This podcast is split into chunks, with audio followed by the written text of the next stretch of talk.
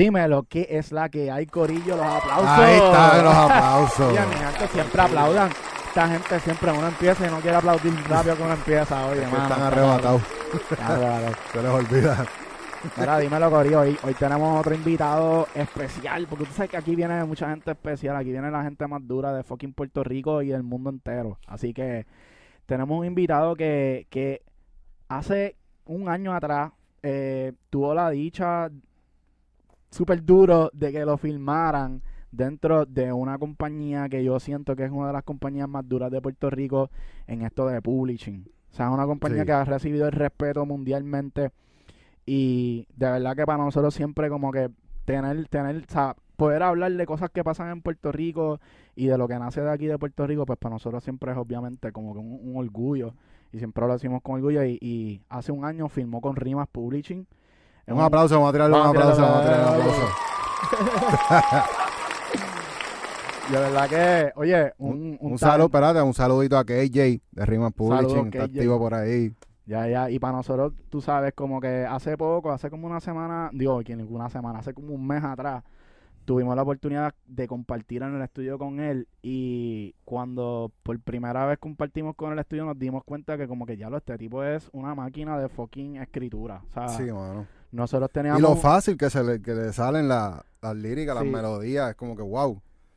Y lo cabrón era que uno estaba en el proceso creativo y él, él te dice como que no, papi, a mí no me gusta, yo no vengo aquí a escribir. Yo creo que pasamos más tiempo hablando, como que compartiendo y hablando de lo que realmente se Sí, hace. fue, fue como si el tema se estaba cuajando solo y de momento Ajá. como que ¡bup! salió el tema. Ajá, y pues obviamente a nosotros nos llamó mucho la atención su manera de, de, de escribir en el estudio, que también tiene su vuelta, es artista también, oye, tiene su, su fanaticada y está envuelto en todo esto de, de como que de, de cómo tú volverte un artista y eso, y, y sentimos como que la necesidad de invitarlo para este podcast para hablar con nosotros del negocio y de todo el joseo que está, que el chamaco está haciendo, y sin más preámbulo, ¿verdad? Vamos a darle la bienvenida a Yomiel, Y a.k.a. Joe Honey. Ok. dímelo, dímelo, dímelo. Bendiciones y salud. Pégate un poquito al micrófono, pégate un poquito ahí. Me pego aquí, aquí. Ah, ahí. Ahí, Vamos a echarlo para atrás. La di power, la di power. Ok. ¿Qué ahí estamos. es lo que hay? Cuéntamelo, bro. Bendiciones. Vamos a empezar con lo primero, ¿verdad? ¿Qué Sí. es lo primero? ¿Quién es Yomiel? ¿Quién es Joe Honey? Ok. Son la misma persona. Lo que pasa es que Yomiel, qué sé yo, es mi, es mi nombre artístico desde nene, ¿me entiendes? Como que me lo puse... Yo empecé a cantar bien nene. Tú no Y- naciste, tú no naciste siendo yo miel. No, no, ese no es mi nombre de pila. Mi nombre de pila Ah. es José Miguel.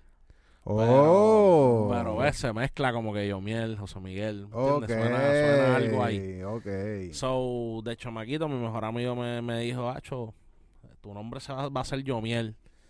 Y me gustó y me lo dejé, ¿me entiendes? Ok. Y... Pero estaba en noveno grado, ¿me entiendes lo que te digo? So, ahora después de grande, ya mucha gente me conoce como Yomiel. Pero quería darle algo refrescante, algo fresh, algo que tuviera marketing, algo que...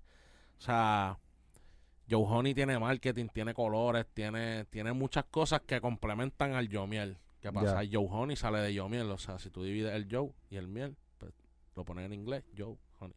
Y yo me imagino que las abejas son las jevas. Las mujeres. Sí, las abejas son los fans. Los, Oh, los- la- las abejas son lo que trae, ¿me entiendes? El José. O sea, las abejas van, buscan polen, riegan la pendeja, ¿me entiendes? Y ahí tú sigues creando la miel, ¿me entiendes? Pues nosotros somos como una, también abejitas también, porque Sí, nosotros sí, parte de- son parte del panel. So, cuando tú tengas tu comunidad, que me imagino que ya la estás creciendo, son las ¿cómo? abejas del honey. La abeja, ese es el nombre de, de tu combo. Mi de- combo de- son las abejas, mis abejitas, mis baby, mis honey, Yeah. mis honey babies, ¿entiendes? The honey baby. Eso está súper duro, claro. Ese es el quiqueo. Y Por eso eso, fue. Mi, Ah. mi música está enfocada en eso, ¿me entiendes? En, en el joseo, en, en que en la, la chulería, en la baby, en hablar de ella, en cómo conquistarla, en, en desamores. Todo es, mi- la mayoría de mis canciones son así, amor, bellaqueo, sexo. Nice. Lo que le gusta a todo el mundo. Sí. Oye, cuéntanos un poquito de, de, de cómo es que tú entras a esto de la música. O sea, ¿tú eres músico desde que eres pequeño o es algo que, que... Porque obviamente culturalmente todos estamos influenciados por la música aquí en Puerto Rico. Aquí la música es algo súper grande. No sé cuál es tu historia. Mi historia empieza en la iglesia. Mi historia empieza en la iglesia con mi abuela. Este, ¿cómo te explico? En esas participaciones de, de este viernes te toca el corito. Ok. Eh, tú cantas el corito y te das cuenta de que cantas, cabrón. ¿Qué edad tenía? Nueve, diez años. O sea, te Mm. estoy hablando de, de descubrirme como que cantas bonito. Cantaste el corito, a la gente le gustó, se impresionan y tú dices, coño, pues yo canto. Sigo con esa transición de que canto bonito y llega el momento en que quiero escribir. Quiero, quiero, mi sueño ahora es ser artista. Pues ya, ya descubrí que canto, ¿Y qué edad tenías más o menos? como 14 años. ¿Y Ya estuviste esos como cinco años cantando en la iglesia? O sea, no es como que yo era cantante de la iglesia, era como que si me daban una participación, cantaba un himno y me quedaba bufiado. Ok, ok. ¿Entiendes? ok, Llegó el momento en que ya yo, ya yo tenía participación y tenía como tres, cuatro himnos que me quedaban bien lindos y, y era de bendición, ¿me entiendes? Escucharme cantar, eh, este, ¿me entiendes? Para Dios. Y, y pues fue como que, ok, ahora yo quiero desarrollar un sueño. Quiero, quiero ser artista. Pues, ¿cómo voy a ser artista? Pues quiero escribir, porque no quiero que me escriban, quiero escribir de mí, quiero hablar cosas que me salgan a la mente. Qué sé yo, y de los primeros temas que, que, que hice, me acuerdo, en, en, en noveno grado, era Me cambiaron por un feo, decía el tema. Ah, pero, wow, wow, wow, pero esto, Era, era un desamor, era un desamor, ¿me entiendes? Eso eran los más fáciles. pero es un strong te- statement. Sí, ¿Cómo tú vas a decir eso? Sí, bro, eso es como que, oh, me cambiaron por un feo, bro. Pero sufriste un desamor. o No, fue una estupidez de nene, pero, pero lo quise plasmar en música, porque esa, esa fue la idea, como que eso fue lo que me vino a la mente, como que cómo que voy a escribir, de quién voy a escribir, de qué voy a escribir, pues voy a escribir de mí. ¿Qué me acaba de pasar? Pues me cambiaron con alguien que yo consideraba más feo que yo, pues me cambiaron por un feo, por ahí le di la línea. Ok, Ok, ¿Me entiendes? So, tenía, tenía muchos tenía artistas de inspiración como, como Don Omar, ¿me entiendes? Fue mi primera así cliché de artista que yo te puedo decir que estudiaba mucho. Arcángel, y Randy de la gueto. A Randy lo imitaba en noveno grado, cantaba las canciones imitándolo, la voz de él, Arcángel también. So, ese fue mi comienzo, el, el, el imitar, el darte cuenta que tienes talento y, y que lo tienes que desarrollar porque ¿Tú sientes que, que porque yo he escuchado eh, varias personas que nos han que nos han dicho como que en cuanto a pistas, ah, yo empecé imitando pistas que ya estaban Claro. afuera, como que para empezar a desarrollarme y ahora tú me dices como que yo empecé imitando voces de otros artistas, so, como que más o menos esa relación de que wow, entonces sí es un life hack, como que empezar a imitar otros flow, Full. ¿verdad? So, yo creo que ahí está la primera como, bendición. como, como el como Eladio al principio de sus chistes, que Eladio imitaba a Añejo, a mí no me salía Añejo, pero me salía Joel igualito. Y venía, Mm. Joel, Randy Ah. no está loco. Y papi, será mi chiste en la escuela, manín. Imitar a Randy, imitar a Joel, imitar a Arcángel. Ese era el chiste de la escuela, ¿me entiendes? Obviamente no escribo, no, no, no, ¿me entiendes? Esos son los artistas que escucho. Pues se me graba el tono de voz y lo imito, ¿me entiendes? Ok, So, la ok. mayoría de mis primeras canciones a los 14 años, yo te las canto en el tono que, que las escribía y tú me dices, ah, papi, tú eras Arcángel o tú eras Randy, ¿me entiendes? Porque eran los tonos que tenía en mi, en mi, en mi subconsciente. Normal, también es- eso, eso es algo como que, que yo, yo siento que muchos de nosotros pasamos por eso porque, por ejemplo, en los deportes, yo como chamaquito yo decía, ah, no, yo quiero ser como Michael Jordan y yo me creía Michael Jordan Exacto. y eso era como que lo que estaba ahí en Si ese esa es momento. tu visión, ese es tu, tu modelo a seguir. Ajá. Exacto. Y ven acá, ¿y, y en qué momento fue que tú, como que en, en la escuela, te diste cuenta que tenías un talento más allá, que no era solamente en la iglesia, sino que tú ibas a la escuela y la gente a lo mejor te la daba? ¿O cómo fue que tú descubriste que realmente la tenías en la música? Porque me puse a grabar con, con, con, con mi pana de toda la vida que es Chick Booty. En el cuarto de él, él montó un seteíto con... eh, grabamos las voces en, en el recording de la computadora. Como que el, el tío de él era DJ. Le regaló una consolita. le regaló, le regaló un micrófono normal de, de party. Pues cogimos y sacamos la ropa de- del closet que no tenía puerta y tenía las divisiones del, del closet. So, le hicimos de que como que la cabinita dentro de- de- del closet. Y papi, ahí empezamos a grabar canciones y las subíamos a MySpace. Y los, los- la- MySpace. MySpace. Y la gente de la escuela se la aprendía. Wow. Me cambiaron por un feo. Tenía otra que era que, que le gustaba a este, que se llamaba Vuela alto, muy alto. Papi, esas canciones eso eran tonterías de nene chiquito, pero ya estabas grabando, estabas plasmándolo. Claro, claro. Y en la escuela tú hacías talent show. De todo, todo lo que hubiera que cantar, de ahí estaba el gordo metido. ¿Me entiendes? Yeah, Esas son historias de joseo de verdad. Sí, Estabas sí. destinado. Tú en tu- y tú, en tu, esa, tú tuviste acceso bastante chamaquito o sea, a grabar. No todo el mundo como que pase tiempo. Porque ahora obviamente todo el mundo tiene hasta el celular. Era, era, era bien de presentado, porque es que era como que yo y Buri queríamos escucharnos, queríamos, queríamos, queríamos ponerte una canción, queríamos di que te- crear un demo para irnos a josear con ese demo. So, era como que el brother descubrió Fruity Loop, descubrió cómo hacer pistas, hacía pistitas, basecitas, así, simplemente sampleo, porque era como que era como que crear una melodía a oído y esa melodía arrastrarle el dembow. ¿Me entiendes lo que te digo? Ajá. Si queríamos hacer rapeo, teníamos una página para ese tiempo que no había que buscarla en YouTube, pero buscábamos en esa página que se llamaba HH Group, algo así se llamaba. Bro, y ahí, No habían, ahí habían pistas de, de hip hop, de, de RB, ¿me entiendes? Y esa, esa pista que yo te dije de, de, de, de Vuela Alto era un, era un RB con, con trompetas al principio, ¿me entiendes? que eran, eran, eran cosas bien raras que encontrábamos en internet y, y las estábamos plasmando. Tú puedes ir a, a- si tú escribes el código bien en YouTube, tú, escri- tú, tú encuentras una canción mía a los 17 años, Mm. que era con, con Shake Your Booty, Wow. ¿entiendes? Y eso lo grabamos en el cuarto, recording de la computadora, arrastrábamos las voces para fruta y las poníamos en tiempo, las ponía él en tiempo, que ese cabrón era una bestia, era un, estaba hackeado, sin ir a la universidad. Y entonces decidiste entrar a, una vez que tú estabas en la escuela, te metiste a college y estudiaste ingeniería. De una. Sí, porque es que era como que necesitaba crearme herramientas. Acuérdate que antes de llegar a, a la universidad ya estaba empezando a josear, a querer grabar mis canciones. So me di cuenta rápido que no tienen los chavos para grabar. ¿Me entiendes? Pues si no tienen los chavos para grabar, ya vas para la universidad, vas para... pon- ponte a crearte tu, tu vuelta. Ya. ¿Para qué vas a estudiar otra cosa si lo que tú quieres es ser artista? Pues sigue construyendo eso, ¿me entiendes? So, me fui de una a estudiar ingeniería de sonido, sin comer mierda. ¿Y qué te enseñaron ahí? Como que te enseñaron programas, te enseñaron...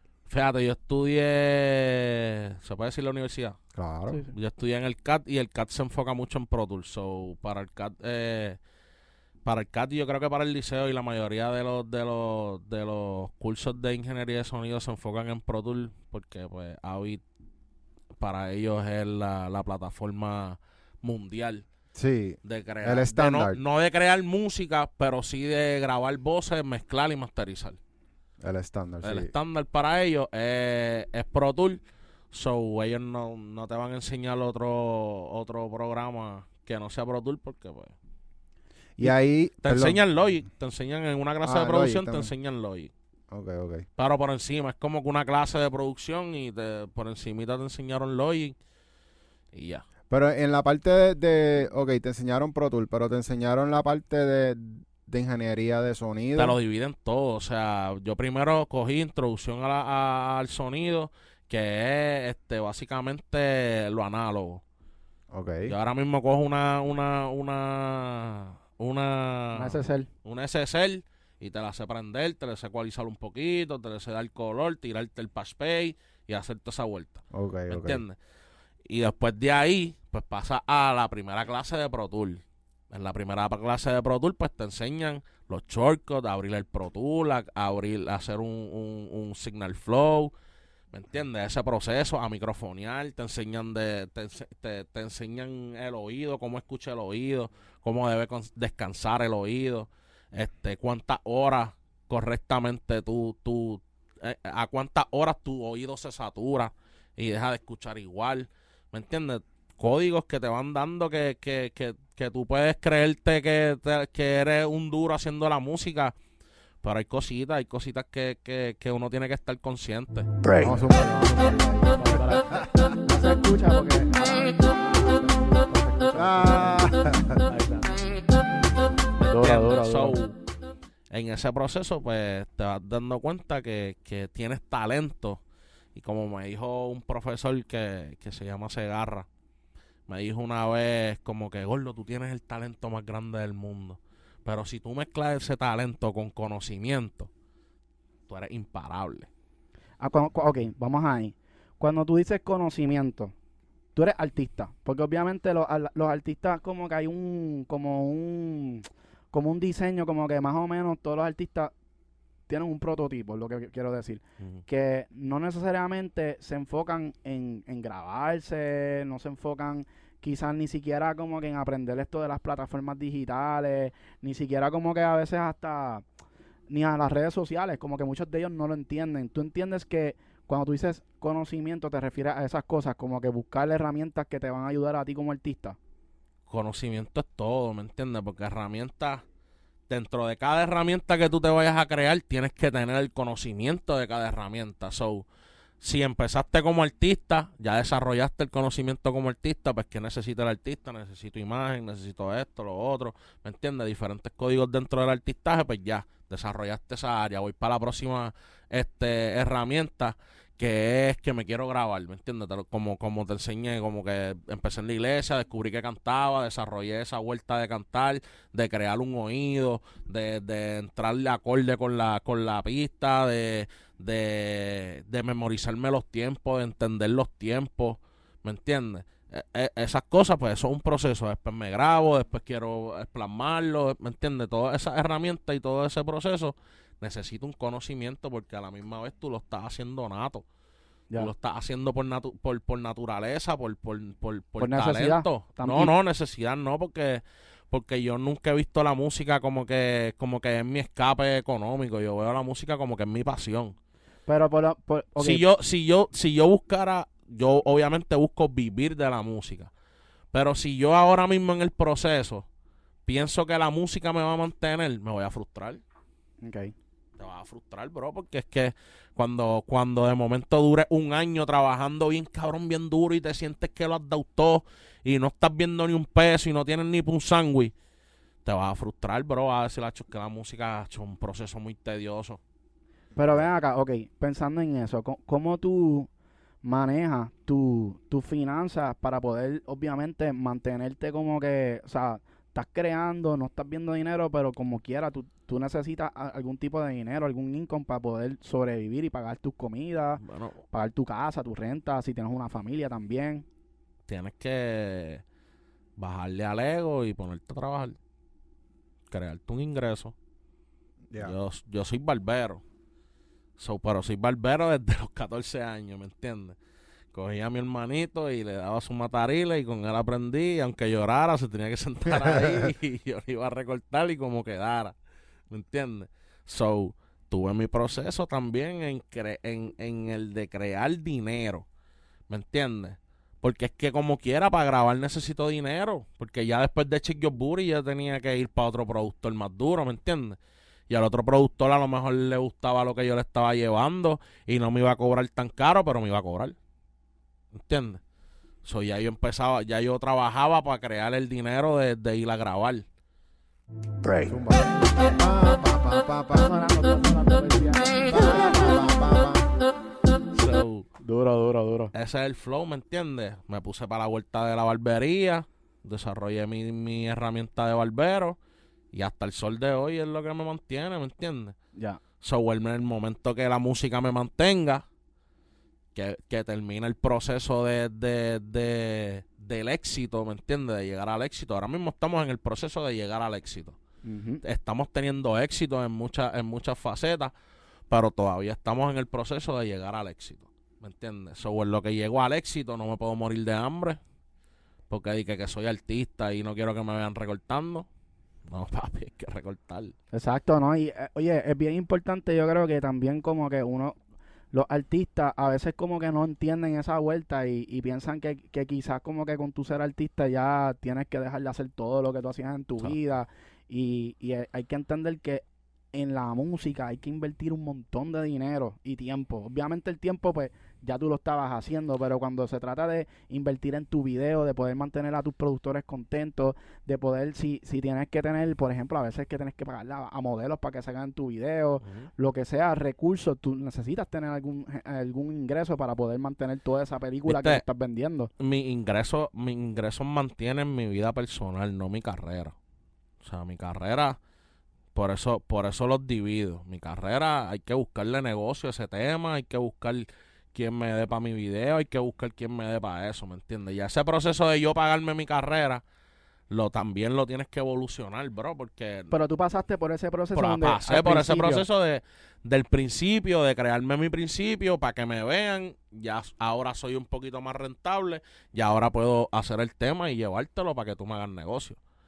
O simplemente crear una consistencia porque las plataformas te permiten ahora mismo hacer un arte de 50 dólares y, y un y un visualizer y subir tu tema y exponerte, ¿me entiendes? Ok, vamos ahí también, eso me gusta, ese tema.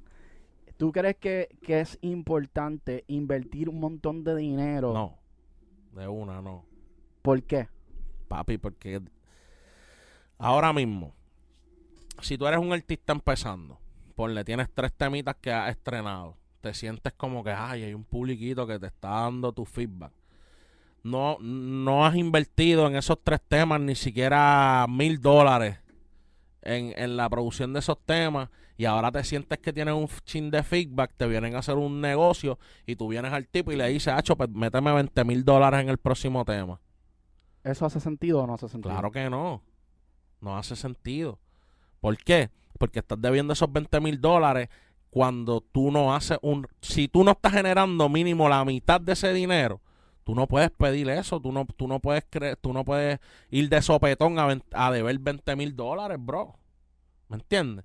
Tú tienes que seguir creando un proceso. Llegó alguien a ayudarte, pues antes le metía mil dólares, pues ahora le voy a meter tres mil. ¿Me entiendes? Y sigo creando un proceso. Pero ¿y cómo tú convences a esa persona de que invierte ese dinero en ti si, si sabe que no lo va a ver de vuelta rápido? Ah, por eso mismo es que no puedes venirle con 20 mil dólares, bro. Por eso mismo es que tienes que crear un proceso, porque vengo yo de cantazo, creo en ti, y te le voy a meter 20 mil dólares a nuestro primer proyecto. O sea que en, en tres temas más, ya tú debes 60 mil dólares. Ya yo gasté 60 mil dólares en ti. Y todavía no, no he visto ni, ni, ni el 5% para atrás. Que yo creo que ese es uno de los problemas que hay en el género. Que muchas personas entran como inversionistas y se molestan, a veces con los artistas, se molestan con los productores, a veces hasta con las disqueras, porque entran con este sueño de que, ah, vamos a invertir dinero y vamos a pegar un tema, cuando en realidad es algo que tú no, tú no puedes este, pronosticar. O sea, usualmente tú inviertes dinero y hay veces que nunca lo vas a recuperar. De momento, los otros, los tres temas naturales sin budget se pegaron porque los temas estaban bien chiclosos y el tema que le metiste 20 mil dólares para ti está bien duro y es el tema más mierda que sacaste. Ya. Es que no está tampoco en uno. de- Está en el decisión. público, por tanto, tú, tú no, tú no puedes, tú siempre estás como en el aire, ¿me entiendes? Porque tú dependes de, de, de lo que hablamos ahorita de las abejas, tú dependes de esos fans. Y si esos fans, para ti fue el tema más duro del mundo que tú hiciste y tú lo sueltas y esos fans dijeron, fo, perdiste 20 mil dólares, bro. ¿Me entiendes? Y ya ese inversionista está frustrado contigo en que dijo, hacho, yo no voy a meter 20 mil dólares más Te cortaste las patas de uno. de una. Ahora, si tú divides esos 20 mil dólares en 4, 5, 6 temas, 2 mil aquí, 3 mil allá, y haces una consistencia, en este momento, como va la música, va a crear, va a, va a hacer más que metiéndole 20 mil a uno. Sí, porque te mantienes relevante. Todo el tiempo estás en la Sí, cara de la persona. Porque ahí. ahora mismo, ahora mismo, ahora mismo lo que, lo que hace que la gente eche para adelante es la consistencia. La, la vuelta va muy rápido. Bad Bunny Volumen. Bad Bunny lo dijo los otros días, como que papi, la vida va muy rápido y no se puede parar. Él mismo lo está pensando, ¿me entiendes? Y es un tipo con éxito. Si ese tipo con éxito te lo está diciendo, tú que no has logrado todavía ni la mitad de lo que logró ese hombre, papi, usted se tiene que levantar a las 6 de la mañana y ponerse para lo suyo. Y todos los y papi, no hay queja. Ven acá, y como uno compite, porque el otro día vino, vino una persona que, que trabaja pues con, con, con Cosculluela y mencionó que hay campañas de mercadeo. O sea, él dice como que mínimo una campaña buena, no una campaña cabrona, se gastan 50 mil dólares. Y entonces, uno como artista que está comenzando, tú tienes que de alguna manera parecerle al público. Y tú sabes que en esta época de las redes sociales, pues no es que esté saturado, simplemente que los algoritmos pues trabajan a favor de ciertas cosas.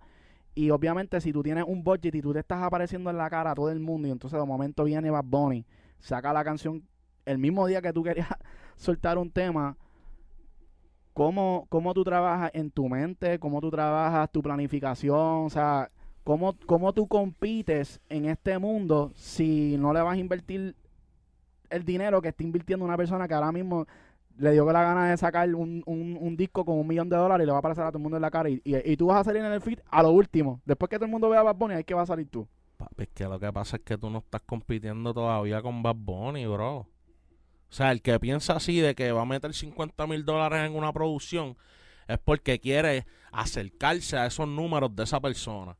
Si tú entiendes que tú estás en tu proceso, tú no tienes ese ajoro, tú no tienes que meterle 50 mil dólares porque es que es que es que tú no estás compitiendo ahora mismo con Bad Bunny, tú estás compitiendo contigo mismo, con su, con que la gente te vea superarte. Pero ¿y, Y- cómo tú, cómo tú logras que la gente te escuche?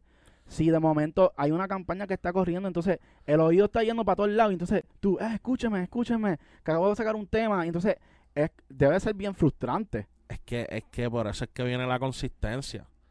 Sí, o sea, tú no puedes venir y pedir, escúchenme, escúchenme con el mismo tema. Cuando tú superes eso de que, de que, de que no es con un tema y es con muchos. Ahora mismo Drake acaba de firmar un artista, papi, que, que tiró 200 temas antes de pegarse. Eh, a diablo. Wow. ¿Entiendes a lo que te llevo? 200 temas del 2017 hasta ahora. Como un Ross, que básicamente como un sacaba un, Ross, tema, un como tema que diario. saca un tema diario. ¿Me entiendes lo que te digo? Eh, la cosa está muy rápida.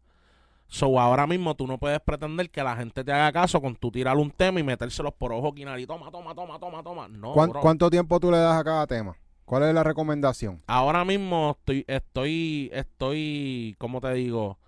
A un mínimo de, de uno a dos temas al mes. ¿Me Dos semanas de duración. Dos semanitas, qué sé yo, tres semanitas.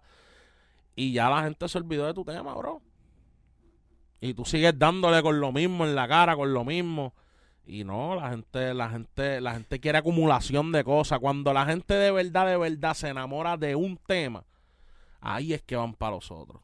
Y, ah, diablo, ¿Y tú crees que mete. empezando tu carrera sea mejor soltar temas parecidos o que cada tema sea diferente para tú ver en dónde la gente se engancha? En verdad, tú no sabes en lo que la gente se va a enganchar. Tú tienes que fluir con tu musa, ¿me entiendes? Tú tienes que crear tus conceptos y creer en tus conceptos, creer en ti y tirar para adelante, ¿me entiendes? Porque si te digo como que como que una fórmula específica no existe, bro. Cada maestro tiene su librito, cada, cada, ¿me entiendes? Cada cosa tiene su magia. So, yo no te puedo decir como que, ah, papi, te tienes que enfocar en el dancehall porque eso es lo que te va a pegar. No, bro, porque a lo mejor eso me funciona a mí, pero no te funciona a ti, ¿me entiendes? Exacto. So, tú tienes que meterle al estudio todos los días, este, crear tus horas en el estudio. Mm, Hoy en, pues quieres hacer cinco temas, pues la primera pista fue de dancehall, la segunda fue de rap, la tercera fue de trap, la cuarta fue de drill, la quinta fue de, per- de perreo. ¿Me Ujú. entiendes a lo que te llevo? Ya. Porque no te puedes enfocar en una sola cosa porque tú no sabes lo que te va a funcionar, porque tú estás empezando, tú estás, tú estás, tú estás en el proceso. So, tú no puedes, tú no puedes limitarte en el proceso. Y en este mundo donde diariamente estamos soltando contenido, obviamente pues estamos buscando la manera de promocionar nuestra música. Eh, ¿Cómo tú manejas el, el, el feedback que uno recibe? O sea, ya sea un like o un view o qué sé yo, como que la gente cuando comparte tu música, ¿cómo tú manejas el que tú sueltas un tema y de momento pues como que no recibe el feedback que tú estabas buscando? Pues, ¿cómo te explico? Acuérdate que esto es un portal. Y si tú no tienes el portal abierto, no vas a recibir el feedback que tú full full esperas, ¿me entiendes? Cuando tú dices un portal, El, por- portal es que, que, que para que la gente te vea, tú tienes que crear un algoritmo. Por eso te digo lo de la consistencia, además de dinero. Si tú tienes consistencia, el algoritmo te hace caso. Dice, no, este tipo está trabajando, déjame abrirle un poquito. Pero si tú sueltas un tema cada seis meses, el algoritmo se olvida de ti, ¿me entiendes? Si tú tiras, si tú tiras un tema cada seis meses y 500 fotos, pues tú eres modelo. que eso es un error, yo que, ya lo, diste ahí en el punto, espérate. Sí, sí.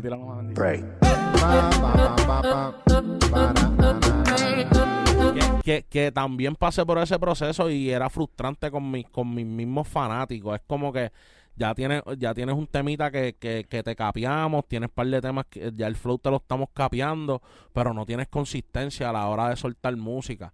So, estoy aquí porque me encanta cómo tú le metes, pero estoy esperando más de ti. ¿Me entiendes? Normal, que Y eso uno- es, es normal que uno escrache de vez en cuando, no, no, no tienes que tener esa presión, ¿verdad? De que, ah, ya lo... No, La cagué. mi- mi- mira los influencers, es como que también suben videos y un día tienen 30 mil views y al otro tienen 200 y al otro tienen un millón y, y no paran de soltar contenido. Pues así mismo debe ser con tu música. Yo no lo entendía, lo estoy entendiendo ahora, te lo puedo explicar ahora porque, porque pues hace uno o dos años lo entendí ya este correctamente. Pero pasaste por, me imagino, como que por, por lo que pasamos mucho, que nos frustramos al principio de... Pasé por el proceso de que te digo de lo del dinero. De pensarle que tengo que buscar esa cantidad de dinero para hacerme ver. Pensar que tengo que buscar esa cantidad de dinero para que mi proyecto salga al nivel que yo quiero. Y que, también, y que también eso te lleva a veces a, a tomar malas decisiones de como, De Ah. desespero. fírmenme, dame chavo, fírmenme, que ahora es que vamos a explotar. ¿Me entiendes? Eso, esos son movimientos de desespero. So, esos, esos movimientos de desespero aprendí a controlarlos. ¿Cómo aprendí a controlarlo? A quitarme la paja mental de la mente de que yo necesito 50 mil dólares para eh, echar un tema para adelante, bro. Ya. ¿Me entiendes? Ahora mismo yo no puedo venir y querer que me firme una disquera, ¿me entiendes? Para que me meta un montón de dinero, que yo no sé si ese montón de dinero como quiera va a, a, a fluir y va, y va a crearme un, un, un éxito. Y si me crea el éxito y me pego bien brutal, pues amén. Es como que, es como los adivinos que te tiran, te tiran una, te tiran un, un cliché este fácil como decirte, ah, te, te, te vas a hacer millonario mañana. O algún, bueno, si te dicen mañana... te puedes pegar en la loto mañana y tú vienes y como tienes eso en tu mente, vas corriendo a jugar. Fru, fru, fru. Te pegaste. Pero no te pegaste porque en verdad, en verdad el tipo lo adivinó. Te pegaste es porque, porque es un cliché. Si juegas te puedes pegar. Pues tienes un 50-50 y dentro de ese 50 te pegaste. Exacto. ¿Me entiendes? Pues es lo mismo con la inversión, es un 50 y 50. Es como que puedo invertir mucho dinero y me pego, como puedo invertir mucho dinero y quedarme con un deudón. ¿Me entiendes? Pues yo, pues, pues, pues sé consciente y di, no voy a, no, no quiero entrar en ese 50 y 50, yo quiero irme a la segura. Pues como yo me voy a la segura, haciendo el proceso. El proceso es no volverte loco a la hora de invertir en tu tema y simplemente irle apareciendo a la gente poco a poco. Consistentemente tú le estás apareciendo en la cara a la gente con cosas nuevas, te están viendo trabajar, dicen, ya, el tipo está trabajando. Ahora mismo yo, que como quien dice como artista, voy a coger un super comeback con la consistencia, que va a ser mi público desde hace tres años, cuatro años que vivían enamorados de mí viéndome trabajar. Van a decir, papi, el gordo ahora es que viene, bro. Papi, lleva tres temas y el 22, el, el, el 2022 acaba de empezar. ¿Me entiendes? Sí. Lleva, a- ahí es que la gente se enamora y dice, diablo, hay que apoyar al gordo de nuevo, hay que volverlo a seguir. El que dejó de seguir, vuelve y te sigue porque dice, papi, ahora es que estás activo. No es porque no me gusta lo tuyo, no es porque tú no estás duro, es que no estás consistente y estamos en un momento de consistencia. Y, la, que y que la, la gente también está tan rápida que, que uno le pasa desapercibido rápido, loco. Es como que ya entró uno nuevo. Me aburrí de tu tema en dos semanas, ya lo escuché. Quiero otra cosa, me vas a seguir poniendo la misma mierda, la misma promo. Ya. No, bro. Eso, es lo- eso es lo mismo que pasa ahora hoy día con esto del Tinder. que es tanto acceso que la gente tiene, por ejemplo, o sea, los hombres a las mujeres, igual que las mujeres a los hombres, que tú pasas una semana y si la cagaste con la jeva, ya la jeva la, la otra semana se busca un busca nuevo y ya tiene, ya tiene- porque, porque ya, porque no voy a coger trote. ¿Para qué voy a coger trote contigo? Ya. O sea, es como que ese, ese, ese. Pero ese es el comportamiento ahora del humano. En todo. En todo. Pero ¿y por qué será así? Pues por la accesibilidad. Porque tienen mucho acceso a las cosas, tienen, tienen mucho conocimiento. Antes a lo mejor una pareja duraba toda la vida porque pues no, la, la, a lo mejor la señora lo que hacía era cocinar, fregar y lavar ropa y no salía de su casa, no tenía accesibilidad a ver las redes sociales, a conocer otro tipo por el DM. ¿Me entiendes lo que te digo? So, pues, a lo mejor un matrimonio duraba hasta toda la vida, pero ahora tengo el acceso de que si tú la estás cagando y no me gusta lo, lo que tú estás haciendo, te doy delete y paso a lo próximo. Que es lo mismo que pasó cuando convertimos de tener un CD, que era bien difícil, tú consigues un disco, o sea, antes tú tenías que ir- salir de tu casa, pedirle a tu papá, llévame a casa de los tapes, llévame a tal sitio a comprar un CD que quiero escuchar el nuevo disco que salió. Y si el CD estaba bien pegado, tenías que hacer una gira de, de, de, de la gran discoteca en gran discoteca buscándolo. No, y que, que si el disco estaba bien mierda, tú como quieras te lo tenías que disfrutar porque lo compraste y lo pagaste. ¿Y si se te guayaba? Te jodí. Te cagaste en... Sí, sí, sí, bro, que era, era, es lo que te digo, ahora mismo en lo digital yo subo mi tema y cada viernes no subo yo nada más el tema, ¿me entiendes? Hay miles de personas subiendo temas.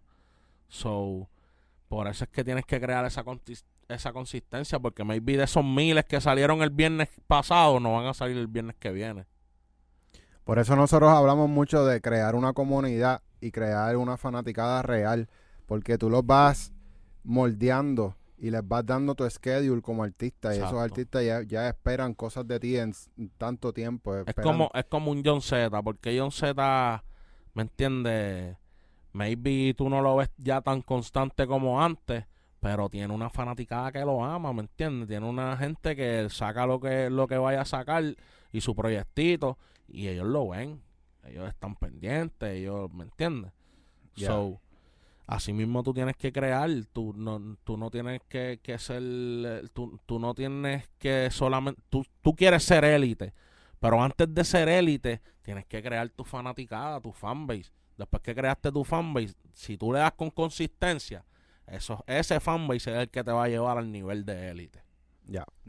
Oye, cambiando un poquito ahora, yéndonos un poquito a la parte de tu creatividad. Yo me pude dar cuenta en el estudio que tú tienes algo especial a la hora de escribir. Tú tienes algo que, que siento que es bastante difícil para un hombre y es escribir para las mujeres. tú tienes un don. Tú, tú cuando estás escribiendo como que por alguna razón cuando, cuando te salen los temas para las mujeres, tienen algo que es como que las mujeres se pueden identificar bastante fácil. ¿De dónde viene eso? ¿Cómo tú desarrollaste esa habilidad? Pues eh, la habilidad la descubrí como tal. Yo hice un tema con Nati Natacha en el 2016 y le escribí la parte de ella. Y fue como una interacción, la- el, te- el tema se llama La Pelea. Y fue como una interacción entre que ella me está reclamando y yo le estoy diciendo, no mami, tranquila, deja la pelea, baby, que tú sabes que yo estoy aquí para ti. ¿Me entiendes lo que te digo? Y era algo que yo estaba pasando en mi relación de ese momento, ¿me entiendes? So, cuando voy a escribir de una mujer, pienso como piensa en ella. Como pero ven acá, pero ok. Si, si la Cosas que- que me han dicho, ¿me entiendes? Las mujeres tienen muchas expresiones que es como un monólogo. Ok, te las memorizaste, te, memo- te memorizaste las peleas que Las tenían. peleas que cualquier mu- que mi mamá vi mil años peleando, mi abuela, mi tía, mis amigas, mi, mis ex, mi mujer de ahora, ¿me entiendes? O sea, todas las mujeres, más o menos, la mayoría, o sea, la mayoría de las mujeres pelean, tienen ese sentido de que quieren pelear. Pues no todas pelean por lo mismo.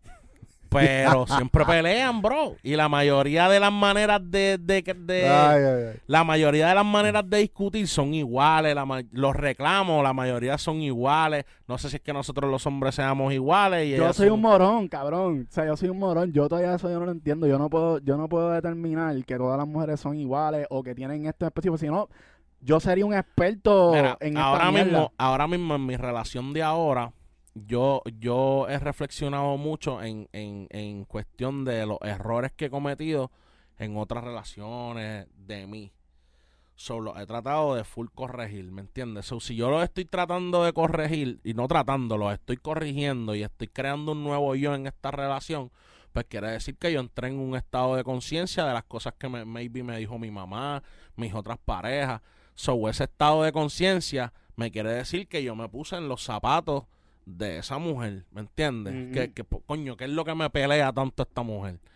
Que yo estoy tan enfocado en lo mío y no lo entiendo. Ah, me pelea por esto, ya, es que es verdad, esto, esto. Sí, pero entonces Pum. estás en una que te peleaba por eso y tú aprendiste eso y de momento llegas a otra y es como Y te que, pelea por otra cosa. Ajá, entonces diablo, pero Pues- eh, pues- uno como hombre, pues después que te pelea, ever- ¿y ¿cómo se le llama? Ever evolving.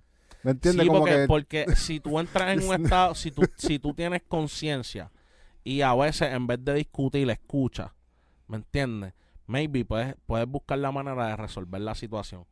Pero como la, como la mujer crea mucha situación en cuestión de crear peleas, a veces son diferentes cosas. ¿Lo So, hacen por diversión o lo hacen por...? no, es hormonal. Eso es hormonal, bro. Eso es... Eso está más allá de El ella, ¿me entiendes? Sí, que eso se le es- sale solo. Sí, eso es normal. Es como que. Es como que si. A, a- a- veces tienen una muletilla de decirte esto no me gusta, esto no me gusta, y tú dices, coño, pero que a ti no te gusta nada. Que tú tienes siempre, tú, tú te inventas cualquier cosa para decir que no te gusta. Pero es por eso, porque hormonalmente, si eso le disgustó en el momento, ella te lo hace sentir así, como que eso no me gusta. So, tú, coño, tú tienes que crear una conciencia y decir, ok, no le gusta pues qué puedo hacer para que para pa, pa no tener la misma pelea todo el tiempo, ¿me entiendes? Pues estás entrando en conciencia y te estás poniendo en los zapatos de ella. So, cuando voy a escribirle a una, a, a una mujer, eso es lo que hago. Lo, lo que hago como hombre para no tener las mismas peleas con mi mujer, pues lo hago en la composición. Es como que, ok, ¿qué peleas tienen las mujeres todo el tiempo? ¿Cuáles son los egos que tienen las mujeres? ¿Cuáles son los complejos que tienen las mujeres? O sea, yo me crié con mi mamá de que, de que al lado de mi mamá todo el tiempo, con sus amigas, con mi abuela, escuchando los bochinches de mi abuela de la iglesia, de, de andar siete viejas hablando bo- bochinches y bochinches, este, mi mamá con las amigas, contándose sus cosas. Pues esa, esa dinámica a mí se me quedó en mi subconsciente como que ya yo sé las cosas que hablan las mujeres, ¿me entiendes? Este- Es como que esa dinámica de, de, de ese bochinche que ellas hablan, eso es un tema, bro. Es como que, ah, yo estoy empoderada, yo no tengo que depender de ningún hombre. Eso es un tema. ¿Tú, tú te puedes relacionar con los temas que escribe Bad Bunny, porque yo siento que los temas que escribe Bad Bunny, por alguna razón, a las mujeres les encanta la temática, en la manera en que él lo dice, como que, y, y creo que eh, la fama de él se le atribuye mucho a eso también, porque las mujeres son las, ma- las mayores consum- su- consumidoras de la música. Es que Benito también a veces las empodera, como que, como que, ¿me entiendes? Como que tú sí, mami. ¿Me entiendes? ¿ok? Tú sí, bebé, tú tienes valor. Voy por eso que tú tienes. ¿Entiendes? So, eso a, la gente- a las mujeres les gusta, que no las tires por el piso, que les hables bonito, que, que, que no sea hablar de su culo, teta, y, ¿me entiendes? Sino que... como que- Yo pienso que eso es algo bien importante ahora mismo en la música que, que debería ya estar cambiando porque siempre ha sido lo mismo, siempre se le está de- denigrando a la mujer y muchas veces las mujeres como mira, que... como, mira como Benito dice en una, en una canción de que me gusta tu cuerpo, tu cara, tu risa y tu pelo, dime dónde tú estás, bebé. ¿Me Ajá. entiendes lo que te digo? Que la está empoderando, le está diciendo, mami, que tú eres hermosa, tú eres esto, tú eres lo otro. Dime que yo voy para donde ti, ¿me entiendes? De una. Ya. So, eso, es, eso a la mujer ya le gusta, ¿me entiendes? Más que tú le digas puta, cuero, sucia. Ese culo lo quiero poner en cuatro. ¿Me entiendes? Ya. Pero y cuando dicen, si tu novio no te... ¿Qué? Papi, si tú, eso, eso es, eso es, eso es como cuando Kendo y, y, y, y Farruko hicieron la, la, la de, la de, este, cierra los ojos y confía. ¿Te acuerdas de esa Ajá, canción? Que era un cliché vacilándose al, al novio de la amiga. Ajá. Pues eso mismo, es como que es como que sí, es un cliché de, de, de todas esas mujeres que le maman el toto mal y, y las dejan bellacas. Pues eso, ese cliché le- se puso en los zapatos de la mujer. Lo que te dije yo ahorita conmigo, él se puso en los zapatos de la mujer y dijo, déjalo, las mujeres las dejan bellacas, no se los meten tan bien, el hombre no le juega bien con el clito. Pues papi, si tu novio no te mama el culo, para eso que no mames. Ya. ¿Entiendes lo que te digo? Sí. La partió, bro. Hizo un super cliché.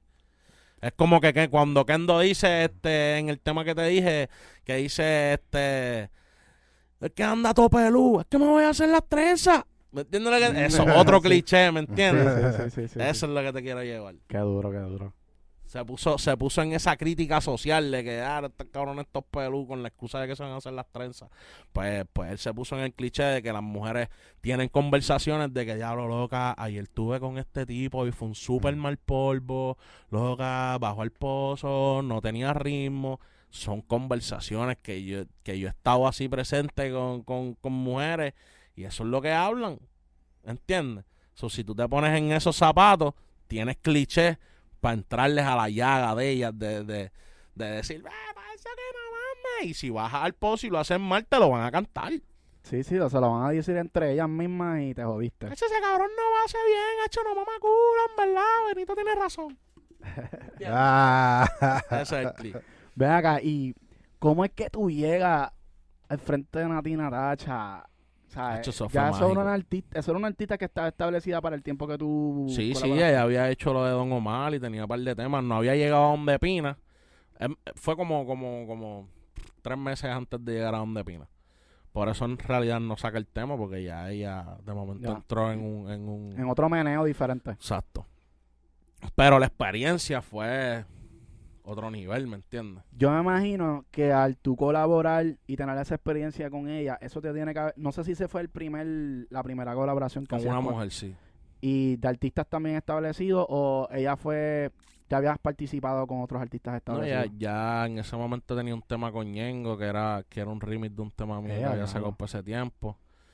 Y... ¿Y tenía- cómo, cómo, cómo pasó eso? O sea, yo sé que ¿Lo de Ñengo o lo de Nati? Bueno, tú, tú empezaste como artista, ¿verdad? Y, y- y te estabas desarrollando como artista, pero ¿y en qué momento es que tú comienzas a en- colaborar en- con gente que ya lo está de- establecida? Lo de, lo de Ñengo fue mágico también. Lo de Ñengo yo solté el tema. Yo trabajaba mucho con... yo este O sea, uno de mis panas in- de la industria es Jumpy. Ese cabrón es mi hermano. Y, y para ese tiempo estábamos en joseo de, de su, de su estudio viejo que se llamaba La Nube. Y de allá fue que salió este eh, Osuna, de allí fue que salió Anuel, ¿me entiendes? Esa temporada este vieja del 2015. En Carolina. No, no, en La Calma, es en Calle Loíza. Este, ¿qué pasa? Pues yo conocí a Ñengo con, con Yampi, ¿me entiendes? Que Yampi me llevó di- eh, diferentes veces a la casa, pero era como que a compartir, a ponerle temitas, ¿me entiendes? Yo no había salido bien, so, so no había pasado un feedback de vamos a hacer música, era simplemente una relación. Y saqué Hey que es mi, mi tema cliché con, con, con mi fanaticada. Este, y a la gente le encantó. O sea, eso se me- es- ese, lo- lo- la- ese feedback orgánico de no meterle ni un peso a un tema y que se metió y todo el mundo sabe que ese es tu tema. Pues eso pasó con Heima. Y eso fue, ok, la de Heima fue una, inicialmente fue una colaboración Ñongo o fuiste tú No, solo? fui yo solo. Fue un, y se te fue fue una. Spanish version. Yo cogí el tema de, de Wonderful de Travis Scott con The Weeknd que dice, oh my, oh my, what a wonderful time. Y le puse, hey ma, hey ma, contigo la pasé genial". ¿Me entiendes? Ok, espérate, esto es una bendición. Es el tema. Mira, ok. Yo voy a decir algo aquí. Yo no sé, yo no sé si tú estás de acuerdo conmigo. Yo creo que Super Solo está de acuerdo conmigo, porque ya, ya esto es un tema que hemos hablado. Pero por alguna razón nosotros nos damos cuenta que uno de los hacks que casi todos los artistas han tenido y han pegado, la mayoría, se han pegado por un Spanish version.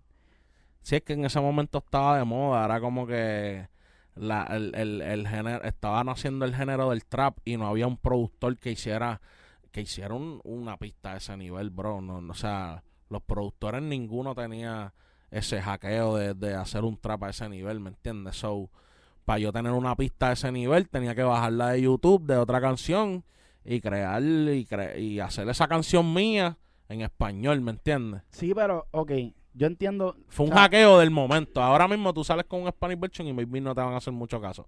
Pero en aquel Pero- momento era un hack, era, era como Yo que me acuerdo de esa época. era trending. Sí, Hacer eso era trending. Pero, por ejemplo, Mike Towers, que no fue hace mucho que vino a pegar. O sea, nosotros lo vimos y la canción que vino a, a él, a- a- como que él estaba pegado en SoundCloud. Como que eso era aquí. Pero para pasar de aquí a acá, fue un Spanish version que hicieron y montaron un montón de gente en ese Spanish version ¿Cuál que se fue viral. No quiero darte. no, ta, no, no, no, no, La de Akon. La de Akon. Esa canción, para mí, fue lo que hizo que como que ese corillito que había en SoundCloud hiciera así a pasar a que en Estados Es Unidos verdad, mis panas lo Rose. escucharan, sí. Sí, sí, sí. Y, y, o sea, no lo digo porque, o sea, en ese ejemplo nada más, te estoy diciendo que es casi todos los artistas del género urbano Anuel pegado con. Orná. También. ¿Entiendes? Sí, es como que Almighty con lo de Panda. con Panda. Panda. ¿Me entiendes? Es que era, era, era trending hacer eso, Sí. bro. Yo creo que todavía. Y, y- y lo que pasa que es, lo que pasa, por ejemplo, en ese momento yo tenía la mentalidad de que se me hacía más fácil hacer un Spanish version, obviamente porque no tenía chavos para pagar una pista. Uno. Dos, los temas que tenía originales míos, yo sentía que eran los más cabrones del mundo y que yo necesitaba la inversión de los 50 mil dólares para no botarlo el tema. Ya. Entonces, yo decía, ah, pues lo más fácil es tirar un Spanish version que, que al fin y al cabo no lo voy a cobrar, pero me, va- me va a crear un público. Sí. Pues, Exacto. Y así es que yo lo veo. Que siento que hay muchos artistas que a veces, como, como tú dices, el ego, que uno tiene que dejar a un lado. Pues siento que hay muchos artistas que siempre por ese ego, a lo mejor como que no se atreven Se a hacer limitan. un span. Ajá, se limitan, básicamente. Sí, el ego te limita mucho, bro. E- Esa paja mental de que tú crees que necesitas esto y aquello y lo otro. Esa paja mental te limita, te limita full, te limita full. Eso no, eso no falla. Esa, esa, esa, esa mentalidad que tú dices que no vas a hacer esto por esto, pues ya te limitaste. Ok. Y entonces, una vez te fuiste viral, viene Ñengo Flow, escucha el tema random o fue... Pues parece que Ñengo bajó para bajó para el barrio, para allá, para, Villa Palmera. Y por ahí eran los sitios que yo estaba pegado, ¿me entiendes? Con el temita, Villa Palmera, todo Santurce, San Juan, así. Y llegó al barrio, escuchó el tema, ya le había escuchado el tema en la casa, pues ya yo se lo había enseñado. So, escucha el tema, ve que la gente lo está apoyando, ¿me entiendes? Y fue como que ya lo parece el gol lo mío, que, que ¿me entiendes? Ajá, Que, ajá. te- que, Y ahí fue cuando, cuando tu tema estaba sonando, tú lo escuchabas en los carros por ahí en la calle. El tema estaba sonando, ¿me entiendes? En, la, en, la, en, las discos, en las discos, en los kiosquitos, ¿me entiendes? Estaba en todos lados sonando el tema. Era como que, como yo, yo en verdad, en verdad, te puedo decir que yo pensé que yo me iba a, a super pegar. Y dije, papi, ya yo estoy pegado. Ya, yo me convertí, ya, olvídate, baby, no hay marcha atrás. Yo solté la barbería, ya yo dejé de recortar, yo empecé a hacer party. Ya, yo era full artista, ¿me entiendes? Porque yo sentí que, que estaba pegado, ¿me entiendes? Heima me puso a hacer party. De momento me llama Ñengo. Mira, gordito. Él te conocía ya. Sí. Gordo, estoy en tal lado, baja para acá, papi, estoy escuchando el tema, gordo, se metió, maricón, baja para acá, vamos a hacerle rime a eso, vamos a hacer eso. Dale, tú sabes que tú cuentas conmigo, papi, yo dije, diablo, Ñengo me tiró, cabrón. duro. Bajé para allá corriendo, ¿me entiendes? Estuve un ratito con él, obviamente no, no, no, no grabamos el tema de una, pero, pero papi, compartí con Ñengo, ya, ya sé que tiene feedback conmigo, pues empecé a, a seguir joseando que pasara la, la, la canción. Lo llevé para el estudio, lo grabé yo mismo, lo mezclé yo mismo, lo mastericé yo mismo y lo tiré yo mismo. Ya. Sin miedo a morir. Vamos por encima, baby. No nos vamos a esperar por nadie. Lo llevé para el estudio. gra- Lo grabé. Este. Y salió. Y Jaime fue, fue mágico, bro. Y Ñengo Flow en ese momento ya, o sea, ya era un artista establecido, como que los artistas realmente ellos no necesitan ver que tú estás en un estudio o tener una calidad específica. O sea, ellos, ellos si les gusta un tema, ellos se trepan Sí, encima. del bro. Sí, bro. A veces, a veces, a veces. Cuando tú tienes la mentalidad de que, de que ah, este, voy a ir a pagarle tre- 10 mil, 12 mil dólares a Ñengo para que te haga un tema conmigo, papi, eso es Eso es pérdida de, dinero- de dinero, ¿me entiendes? Yo siento que cuando tú haces eso estás forzándolo un Exacto. poco. Exactamente, por eso es la pérdida de dinero, porque lo estás forzando, porque no tienes un, no tienes un fanbase, no tiene, no, no solamente un fanbase, no tiene, no tiene algo que el artista se sienta cómodo contigo. Es como que yo no tenía nada, pero de momento saqué ese temita, y me entiendes, viste cómo él reaccionó y dijo, gordito, te, te voy a- yo no he vuelto a usar esa bala, ahora mismo yo puedo llamar a Ñengo y decirle, mira, para que te montes en este tema, pero ahora mismo no quiero usar esa bala, so a veces también hay que crear relaciones, bro. Hay que crear un network, hay que darse a querer, ¿me entiendes? Yo conozco a todos los artistas del género, yo creo que menos a Don Omar y Daddy Yankee. Con todos yo los he compartido, con todos yo he estado en un estudio.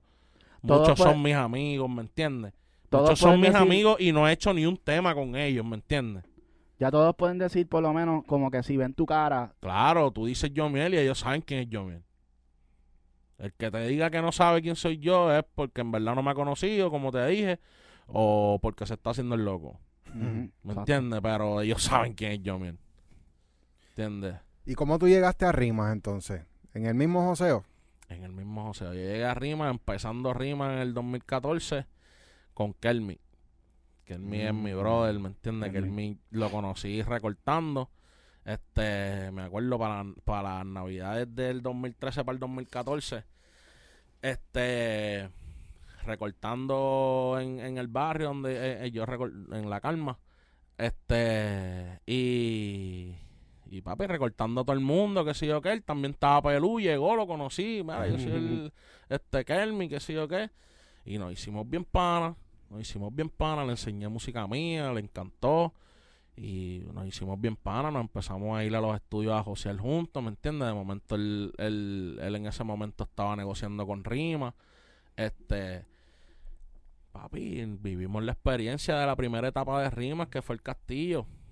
Yo, yo nunca hice negocios con ellos porque nunca busqué hacer negocios en ese momento porque como que no, no hicimos ese clic, simplemente hubo un clic de, de conocer gente, de crear un network que cinco años más tarde crearon un fruto, ¿me entiendes? Ya. Ya. ¿Tú consideras que, que crear un network es, un, es clave en la carrera de un artista? Papi, claro, darte a querer. Darte a querer, bro, darte a querer. Es como que, como que cada vez que te den la mano, valóralo. ¿Me entiendes? No te creas como que, que tú eres el, te, te están dando la mano porque tú eres el más talentoso del mundo. Y ya, y, y mi talento es el que es. Y yo puedo echar para adelante contigo sin ti. Si te la vives así, cada vez que te abran una puerta, te la vives dentro de, ese- de, ese, de, ese, de ese lugar, de esa manera, lo que va a arrastrar es un reguero de puertas cerradas, ¿me entiendes? Ya. Que de Yo- momento cuando quieras abrir una nueva y no abrió, y quieras abrir una vieja y no abrió, ¿pa' ¿dónde vas a coger?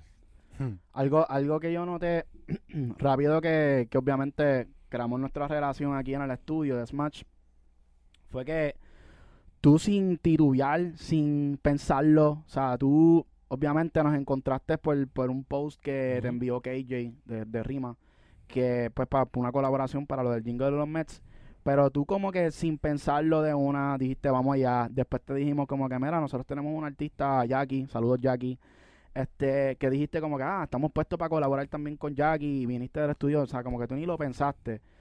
Eh, ¿Tú crees que ese, ese tipo de, de comportamiento que tú tienes, pues me imagino que eso tú lo haces en todos lados y esa es tu manera de, de, de josear, tú sientes que a tú, tú hacer de esa manera, que es como que tú estás trayendo valor a un lugar, porque tú no llegaste aquí y estás diciendo, mira, hagamos un tema, sino tú llegaste como que, ah, vamos a cobrar, ah, mira, pues yo los voy a ayudar con esto. ¿Tú sientes que esa es la clave para cualquier artista o qué tipo de qué tipo de consejo tú le darías a una persona que está en, en ese joseo como tú? Mira, este, yo, yo como me crié en la iglesia, soy bien, soy bien conocedor de la Biblia. A lo mejor no soy el más pastor ni el más predicador, pero, pero tengo mucho conocimiento, ¿me entiendes? So, a veces utilizo muchas de las palabras de, de Jesús, las implemento en mi vida en, en, en cosas sencillas. La Biblia dice que, que en una palabra del sembrador, que, que el sembrador tiraba la semilla y, y, la- y, la- y unas semillas cayeron en, en, en espinas, otras cayeron en anera seca, otras cayeron... Y una cayó donde tenía que caer, ¿me entiendes lo que te digo? So, como yo voy, yo voy esparciendo semillas, ¿me entiendes? Como te dije ahorita, filmé con, con, con Rimas Publishing. Ah, no, no soy artista de rimas, de rimas, pero soy compositor de rimas. ¿Qué quiere decir? Que cante yo mis temas o lo cante otro, yo tengo mi publishing corriendo, ¿me entiendes? So, lo que hice fue parquear mi semilla al ladito del río, de un río que ya está corriendo, ¿me entiendes? So, en cualquier momento mi semilla va a germinar, porque la puse donde tenía que estar, ¿me entiendes? Sí. En cualquier momento ya no es solamente publishing, en cualquier momento estoy con rimas, en cualquier momento tengo mi distribución, en cualquier momento tengo mi manejo, en cualquier momento, ¿me entiendes? La cosa se va estructurando. Eso era otra cosa, al principio de mi carrera yo me quería, yo me creía Cuca Gómez. ¿Cómo así? quería- ¿Cómo así? Yo lo quería hacer todo. No querías compartir. No es que no quisiera compartir, es que sentía que no había una persona tan enamorada de mi proyecto como yo. ¿Me entiendes? Soy yo no te voy a dar mi proyecto. Por ejemplo, yo no puedo venir y hablar contigo de negocio. Nosotros llevamos un, un mes y pico hablando de, de negocio. Nosotros tenemos una comunicación constante. En el momento en que esa comunicación se corte, pues ya no, no, no, hay, no hay el mismo amor por el proyecto, ¿me entiendes? So, si yo acabo de hablar contigo de negocio y de que vas a meter mano y que tú vas a hacer mi manejo, y pasa una semana después de hablar eso y tú no me has escrito y te tengo que escribir yo, pues tú no estás enamorado de mi vuelta. Ya. So, ya no te voy a llamar a hacer negocio. Y de momento esa semana se convirtió en dos, tres meses y dejaste de ver a esa persona. Y cuando la vuelves a ver es como que, diablo, manín. Diablo, ¿verdad? Que yo iba a hacer negocios contigo. Diablo, que eso es una pichadera. Y eso pasa mucho en esta industria. Eso. Sí, porque a la gente le gusta que estés detrás del- de las nalgas de ellos, bro. Y es como que, ¿cómo voy a estar detrás de ti si yo quiero ver si tú estás interesado de verdad en lo mío? Pues si yo tengo que estar detrás de ti. Al revés, yo quiero a alguien que esté detrás de mí, que yo esté detrás de él y que sea un complemento de que si yo no te llamo, tú me llamas. Ya. Algo que yo me he dado cuenta en, en, ese, en ese tema de que mucha gente llega, ¿verdad? Como que a tu núcleo. Y siempre vienen como que, o sea, siempre se ve la buena fe. Porque yo, yo entiendo por lo menos que la vibra de nosotros siempre es como que pues nosotros vivíamos con la gente buena, ¿entiendes? Como que siempre viene gente buena. Realmente no, no existe gente mala alrededor de nosotros. Pero como que esas intenciones como que no duran mucho, como que de aportar, como que eso llega, dura un ratito y de momento se va y cómo tú, cómo tú manejas eso de, de, de tú discernir quién es el que realmente está para ti, quién es no. Porque al principio usualmente todo es happy. El interés y las acciones, bro. ¿Me entiendes? El interés y las acciones, porque, ¿me entiendes? De momento viste que yo tengo talento, pero como tengo talento y sabes que me voy a pegar, tú quieres cogerme de zángano con los porcientos, quieres cogerme de zángano con otras cosas. Y con el mismo amor que, que del primer día, ¿me entiendes? Me quieres coger de zángano con el porciento, con un, con un saborioco y un amor. ¿Me entiendes? Que, que papi, que me hace verte como que, cabrón. ¿Entiendes? So, es como que te- eh, te- eh, la gente que es sincera contigo de la primera, ese es el que, ¿me entiendes? Con KJ, después de tantos años de que yo no, no quiero firmar con nadie, ¿por qué firmé con Rima? Porque me habló claro. Es como que me habló cómo es el negocio, me habló los pasos a seguir, me habló este el plan del proceso, me habló lo que me puede pasar si tengo éxito, lo que, ¿me entiendes? Me habló súper claro, bro. So, yo, todas las preguntas que yo le hacía a otras personas que no me sabían contestar, ellos me lo supieron contestar. Y no fue una conversación como que, porque esto, yo lo veo mucho también, que como que te venden sueños, no fue una conversación así. Ni de real. venta de sueños, ni fue una conversación de yo como artista este ponerme a dar a, a- a pedir cosas hambriento. ¿Me entiendes? Porque esa es otra cosa. Tú, tú te cierras muchas puertas y te cierras muchos negocios por hambriento.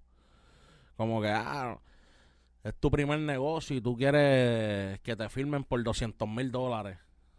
Pero ¿cuánto tú generas al año? Ni mil dólares. Pues como yo te voy a dar 200 mil dólares porque tú eres el tipo más talentoso del mundo. No, bro, cree en tu proceso, cree en el en que, ¿me entiendes? Maybe cogiste 10 mil ahora y en un año lograste un par de cositas y en el próximo cogiste 50. ¿Me entiendes? Porque no es como que tú vas a coger esos 10 mil dólares y no vas a ver más dinero en tu vida, ¿me entiendes? Pero cogiste esos 10 mil, baby. Maybe no te funcionó tanto eh, este con esos 10 mil, pero lo que debes son 10 mil, no debes 200. ¿Me entiendes? So, te da break a tú decirle, mira, baby, ¿tú, ¿tú crees que tú me puedes dar 10 más para yo ver si me funciona con lo otro que tengo? ¡Pam! Y diste el palo con esos otros 10. ¿Me entiendes? Pues si tú, pi- si tú le pides 200, tú no puedes volver a pedir 200 más. Ya. Sí. Si tú pides 200 y no te funcionó, tú tienes una cruz, una raya. Ese tipo no funciona, pues ese tipo yo le di 200 mil dólares y no funcionó.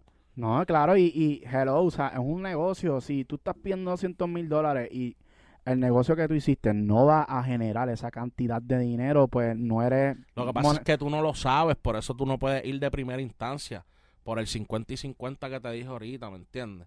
Tú no lo sabes si va a funcionar. So, tú no puedes pensar que porque tú eres- O sea, yo soy un tipo que tengo una voz súper diferente, súper linda, súper limpia. Ahora mismo desarrollé mi composición en estos últimos 10 años. So, tengo mi composición al día. Pero yo no puedo pensar que porque yo tengo todo ese talento me tienen que dar 200 mil dólares, bro, porque yo puedo tener todo ese talento y mañana sacar un tema con, con, con un presupuesto de 200 mil dólares y que coja una mierda de views. O sea, si yo le metí 200 mil dólares y solamente generaste 40 millones de views, tienes 40 millones de views, pero no, no generaste 200 mil dólares. Exacto. Tienes un montón de views, pero no generaste ese dinero. ¿Qué tú crees de lo que está pasando con la carrera de Anuel ahora mismo? ¿En qué sentido? Eh, ok, esto es como que bastante, yo creo que... So, si tú te pones a mirar los números del YouTube de Anuel, de los temas que está sacando, yo no siento que son números como que, que van a la par con la cantidad de dinero que un proyecto como el de él está invirtiendo. Es que ahí es que, ahí es que, ¿cómo te explico? Y la cosa es que yo siento que tiene que ser sumamente difícil para él. Porque ya él está a un nivel que no puedes bajar en términos de mercadeo. Tú, tú no te puedes ver de cierta manera. Ya sabes como que es más arriba del ego. O sea, si no son como unas deci- decisiones más administrativas. Lo que pasa es que en esto tú eres tan bueno como tu último proyecto. ¿Entiendes?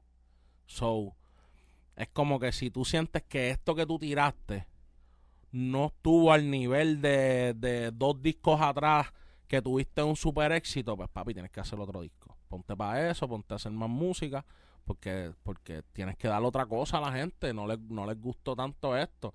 No te puedes frustrar y decir como que, ah, chu, a mí me amaban más antes.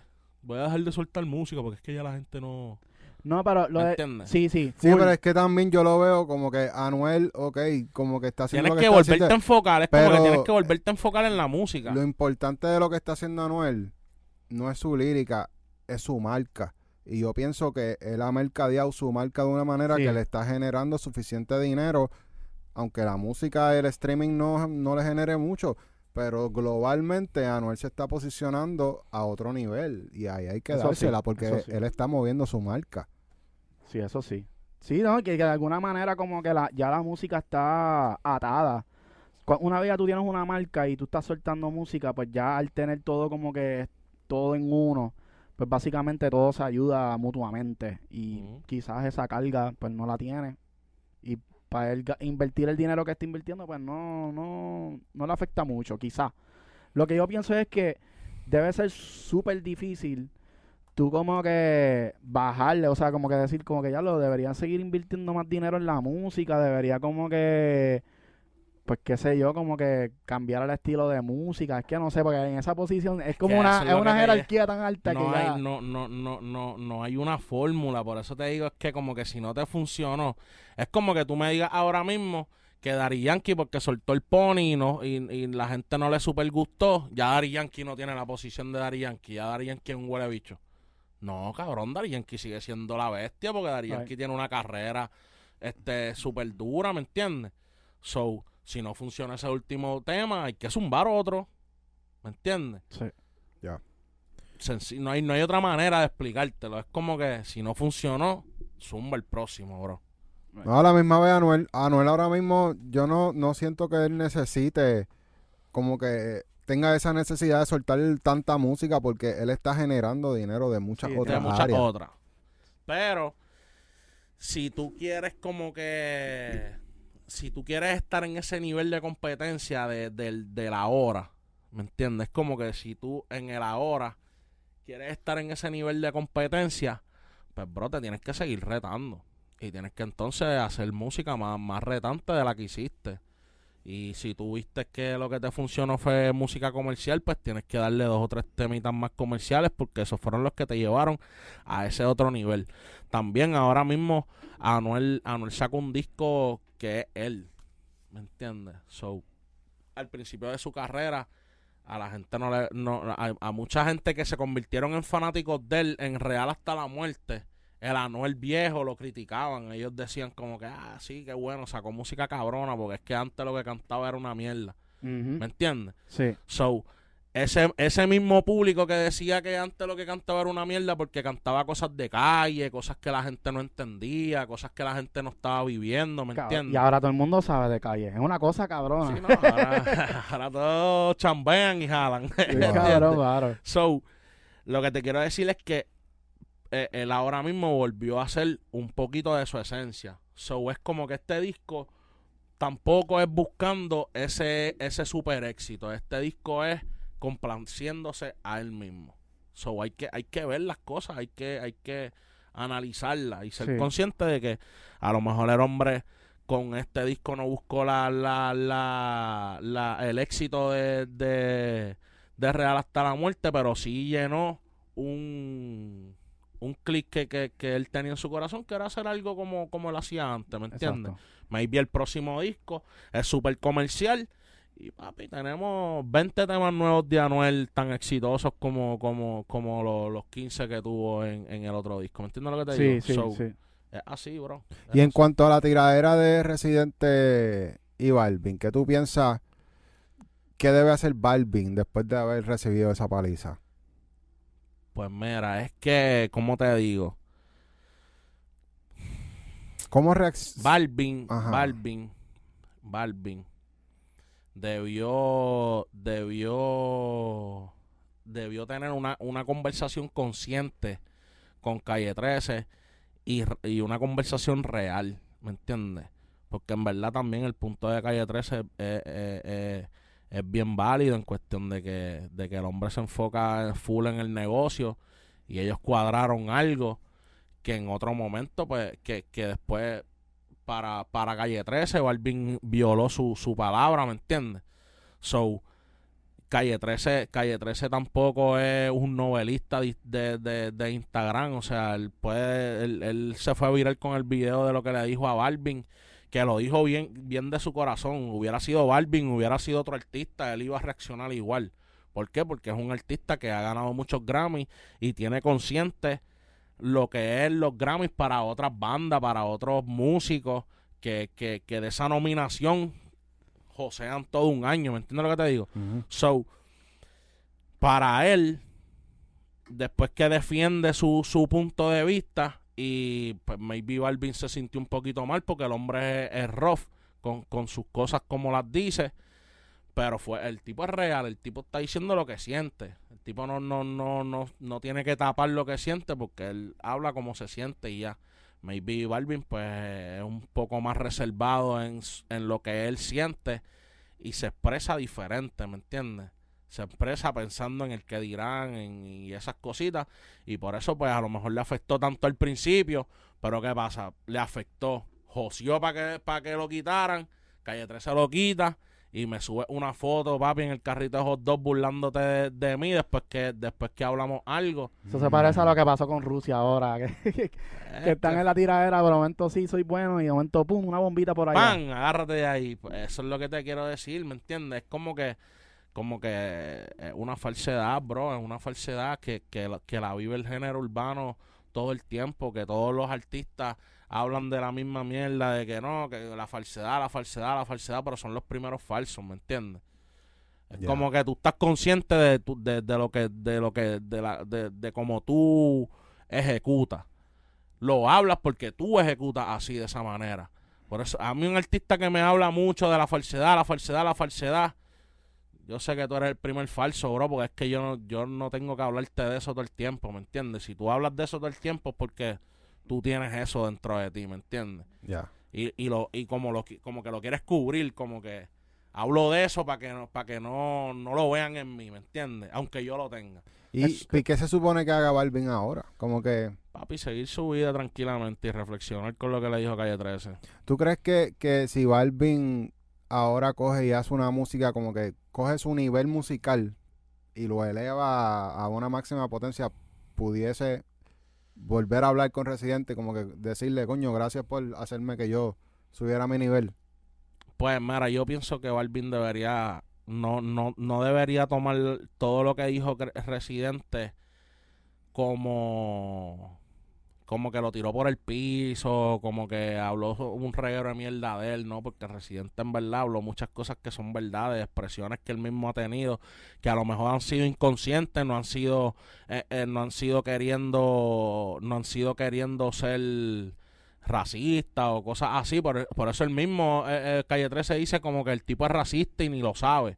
¿Me entiendes? Que ese es, eso es un problema que sí existe. Existe con mucha gente, bro. Con mu- no solamente con Balvin, es con mucha gente. Mucha gente es así. Es como que como que el tipo no dice que es racista, pero se le pega un negrito y dice, ya, este negro es...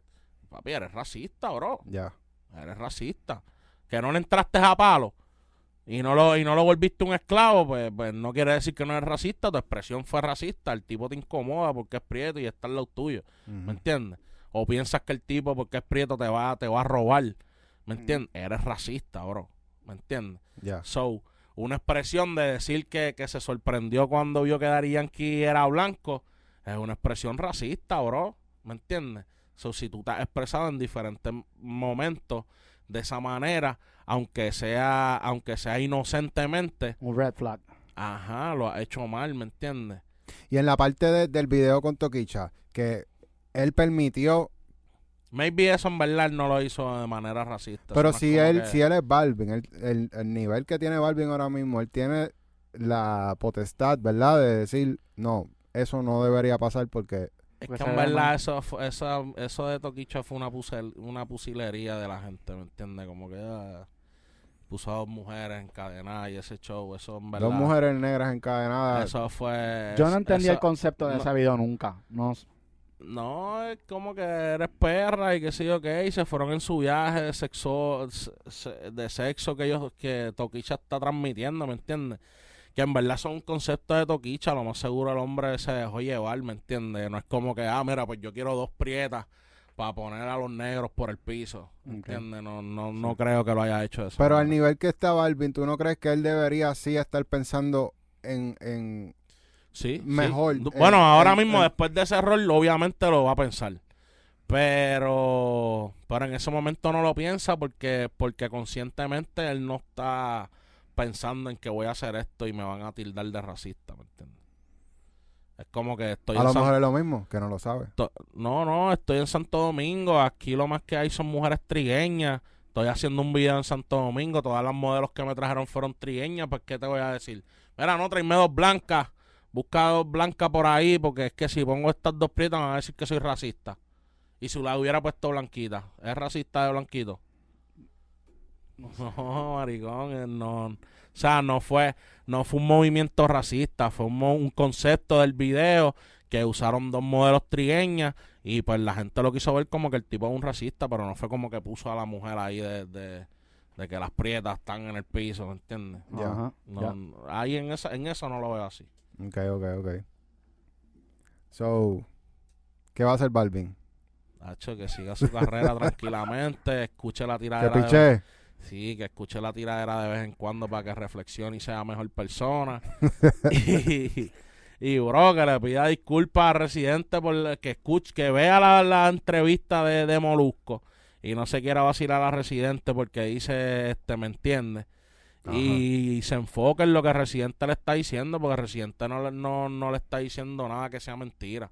Yo pienso que fue una niñería lo que hizo Balvin. Esa reacción de lo de me entiende, me Sí, entiende, bro, fue eso una es niñería. estupidez, bro. y, y yo creo que le cayó que- peor. Ahí es que te estoy diciendo que estás demostrando lo mierda que tienes, la- lo, lo mierda que eres mentalmente, bro. No, no.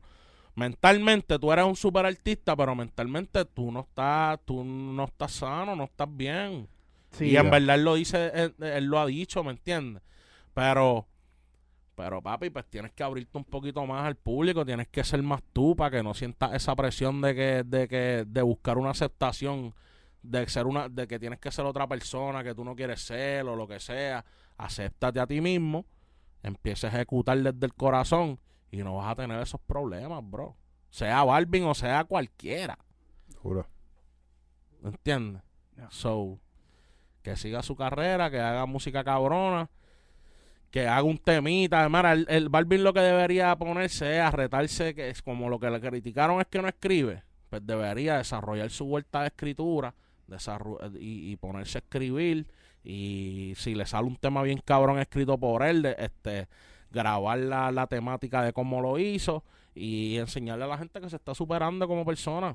Porque ahora mismo ponerse a tirarle a Residente, que tú le vas a decir a Residente cuando Residente lo que hizo fue súper consciente de lo que él estaba diciendo, ¿me entiendes? Sí, ahí ahí yo vi que... Como que si tú vienes a hacerle una tiraera de, de crítica, de tú eres un huele bicho, tú con tus camisillas o algo. Papi, no, bro. Es como que, papi, el tipo te habló muy consciente. El tipo no. El tipo te dio con la conciencia en la cara. Ya, Eso es lo que te duele. ya. Porque la gente, cuando tú le dices la verdad en la cara, es como que. Sí, sí, full. Pero si tú aceptas tu verdad, te da hora a cambiarla. Y de Yomiel, ¿qué viene pronto por ahí? ¿Qué, qué, está, qué, ¿Qué es lo que tú sientes que vas a vender? Bueno, tú me dijiste ahorita de un tema que va a salir ahora. Proyectos, cuéntame un poco de, de lo que viene por ahí. Eh, este 2022 viene con- lleno de colaboraciones. Como que voy a zumbar muchas colaboraciones, sorpresa ya después de abril en adelante. Y ahora marzo, pues vengo con otro temita solo. Empecé el año con, con El Dolor, que es un tema experimental, de un house. Y, y ahora vengo con Serio. Salimos el 25, iba a salir Carlos ahora el viernes, pero pues necesitaba un par de cositas que me hacían falta, so le di una semana más para salir con todos los power. Duro, Duro, Serio es lo próximo. Después de ahí, colaboraciones. durísimo, bro. ¿Y más campamentos? Sí, por ahí para abajo, donde me inviten, voy para allá a romperlo. Durísimo, bro. Duro. Bueno, mi gente, Yomiel, te damos las gracias. Gracias a Tú ti. sabes que, que aquí tienes las puertas abiertas en Smart Sheets. Eh, te damos las gracias porque obviamente nos estás ayudando también en nuestros proyectos y, y de verdad que tienes un talento cabrón. Yo siento que, que tienes un futuro súper grande para ti, ya sea... Bueno, yo sé que como artista se te va a dar, pero yo sé que en otras cosas se te van a dar igual de dura y, y sigue cosechando y creando esas relaciones porque en verdad me, me gusta que traiste información que no mucha gente que quizás tiene muchos años aquí en la industria y está un poquito más, más arriba que todos nosotros, pero traíste valor de verdad, tú sabes, a la comunidad. Yo sé que la gente que está escuchando este podcast te, te lo va a agradecer, así que Ya. Es cuestión de trabajar y seguir para adelante. algo que le quieras decir a la gente antes de irte. Que viene mucha música y que los amo mucho y gracias por el apoyo y vamos a seguir rompiendo el yo miel con cojones para seguir dando. Así que ya ustedes saben, bendiciones y salud. Bueno, ya saben, mi gente, Subscribe, campanita, follow. comenten. Estamos en el Discord, tenemos Smash Academy también. Los que quieran matricularse, quedan espacios todavía. Estamos desarrollando artistas, así que no se lo pierdan. Ya tú sabes, mi gente. Nos vemos Sí. hasta la